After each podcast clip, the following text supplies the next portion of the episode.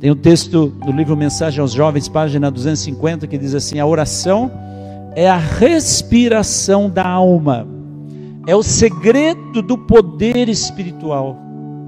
A oração põe a alma em imediato contato com a fonte da vida e fortalece os nervos e os músculos da vida religiosa. Eu gosto muito dessa analogia, né? De fortalecer nervos e músculos. Há uns meses atrás eu resolvi fazer academia, mais por incentivo do meu filho, né? Pai, vamos lá, vamos lá fazer academia, né? E eu precisava mesmo. Eu jogo tênis três, quatro vezes por semana, mas eu, o Juninho dizia assim, pai, vai lá que você vai fortalecer os braços, você vai ter, até ter mais força para dar saque, para devolver as bolas, né? E eu fui fazer academia. Fui umas três vezes, daí o negócio da pandemia pegou aí e eu deixei de ir de medo da pandemia, viu gente? Não é porque eu corri da academia, não. Mas eu descobri na primeira sessão de academia, de exercício que eu fiz, eu descobri que eu tenho músculos que eu nem sabia que existia. De tanta dor, de tanto que queimava aqui o peito, as costas, os braços. Às vezes, quando eu atendo algum cliente de terapia, eu digo assim que terapia é o fortalecimento dos músculos emocionais. E é interessante, eu tenho uma filosofia quando eu atendo pessoas na terapia. É uma frase que eu digo: talvez vai doer como nunca, mas é para nunca mais doer, porque terapia dói. Porque a gente descobre músculos emocionais que estão ali atrofiados, que muitos talvez nem sabemos que existiam. E quando eu leio aqui que a oração põe a alma em imediato contato com a fonte da vida e fortalece os nervos e os músculos da vida religiosa, é que quando a gente ora, nós também começamos a descobrir músculos espirituais que estão enfraquecidos e que talvez a gente não tinha consciência disso. Mas quando a gente ora, a gente começa a descobrir onde que eu preciso me fortalecer. E eu vou contar uma experiência de oração que eu tive há poucos dias. Vou contar para vocês. Eu já contei para duas pessoas aqui dessa igreja.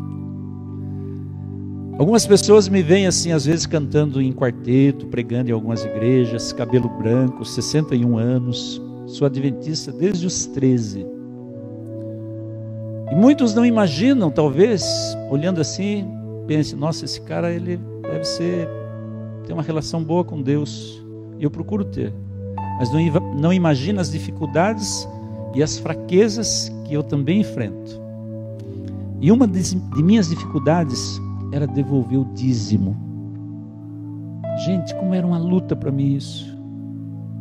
Um dia eu pedi ajuda para um ancião de uma outra igreja que eu frequentei. Falei, irmão, por favor, me cobre todo mês. Antônio, já devolveu o dízimo? Acontece que há um mês e pouco atrás eu falei, não, eu preciso tirar isso das minhas costas. Eu preciso resolver isso na minha vida. E eu falei, Senhor, eu quero ser fiel. Eu preciso ser fiel. Eu não estou em paz. E naquela semana que eu fiz essa oração, uma pessoa depositou uma quantia de dinheiro na minha conta, uma cliente.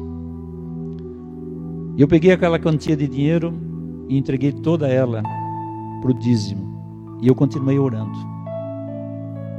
E no final daquela semana aconteceu algo incrível. Já fazem, acredito, uns vinte tantos anos que eu pago imposto de renda. Pago pouco por ano, né? Mas pago. Eu nunca tive restituição de imposto de renda. E nesse início de mês que eu falei, vai faltar dinheiro para pagar a conta. Mas eu comecei a dizer para Deus, Senhor, agora é contigo.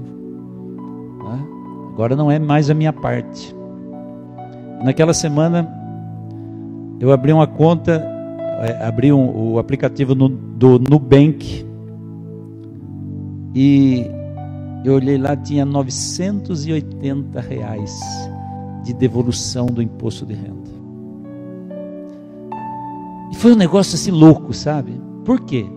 Porque eu tinha uma fatura de 390 reais para pagar do cartão de crédito do Nubank. E eu estava pensando, como é que eu vou pagar essa fatura? Hã? E aí, o que, que aconteceu? Eu acordei de manhã, peguei o celular para ver a hora, eu vi uma mensagem do Nubank. E a mensagem dizia: Antônio, a sua fatura está paga. E eu pensei assim, mas meu, para pagar essa fatura eu tinha que transferir um, um, dinheiro de um outro banco, onde eu recebo o salário, para o Nubank para fazer o pagamento automático. Aí eu fiquei pensando, como que a minha fatura está paga? Hã? E aí eu resolvi abrir o extrato do Nubank. E quando eu abri o extrato, eu vi que além de pagar a minha fatura, ainda tinha 500 e tantos reais lá. Aí eu fui no extrato conferir no que aconteceu. Eu vi lá 980 reais devolvidos pela Receita Federal. Essa é uma experiência de oração que eu tive ultimamente. No mesmo dia eu compartilhei com meu filho, compartilhei com a minha nora, compartilhei com o irmão de Jalma. Foram os três que souberam disso naquele dia. Então a oração é abrir o coração a Deus como um amigo. Muitas vezes a gente só pensa que Deus se preocupa com as grandes questões da nossa vida. Ah, se eu tenho alguém né, que está é, doente, está com Covid, com isso Deus se preocupa. Pelo contrário, irmãos, se a Bíblia diz que até um fio de cabelo que cai da nossa cabeça, ele toma conhecimento, nada passa despercebido aos seus olhos. Significa que ele se preocupa sim com detalhes da nossa vida. Isso é maravilhoso, isso é confortador. E mais, Deus espera que a gente ore também. Ele sabe do que a gente precisa. Mas Ele espera que a gente ore, porque no momento que eu me ajoelho, ou estou em pé, ou estou dirigindo, ou estou no meu trabalho, estou com a mente ligada a Ele, pedindo a Ele em pensamento, em oração: Senhor, me acompanhe, Senhor, me ajuda, Senhor, me fortaleça, Senhor, me dê discernimento. Eu estou orando, por isso que a Bíblia diz: orai sem cessar. Mas no momento que eu faço isso, eu imagino que Deus fica feliz, porque eu não estou sendo arrogante, eu estou dizendo: Senhor, eu dependo de Ti. Sozinho eu não sou nada, mas em Ti eu tudo posso. É o sentimento de dependência que eu estou desenvolvendo em relação a Ele. Olha só em Lucas 18, versos 1 a 8, diz assim: Em certa cidade, Lucas 18, de 1 a 8, em certa cidade havia um juiz que não temia Deus nem se importava com os homens. E havia naquela cidade uma viúva que se dirigia continuamente a ele, suplicando-lhe: Faze-me justiça contra o meu adversário. Por algum tempo ele se recusou, mas finalmente disse a si mesmo: Embora eu não tema Deus, nem me importe com os homens, essa viúva está me aborrecendo. Vou fazer-lhe justiça para que ela não venha mais me importunar. E o Senhor continuou: Ouçam o que diz o juiz injusto. Acaso Deus não fará justiça aos seus escolhidos que clamam a Ele dia e noite? continuará fazendo-os esperar? Eu digo a vocês: ele lhes fará justiça e depressa. Contudo, quando o filho do homem vier, encontrará fé na terra?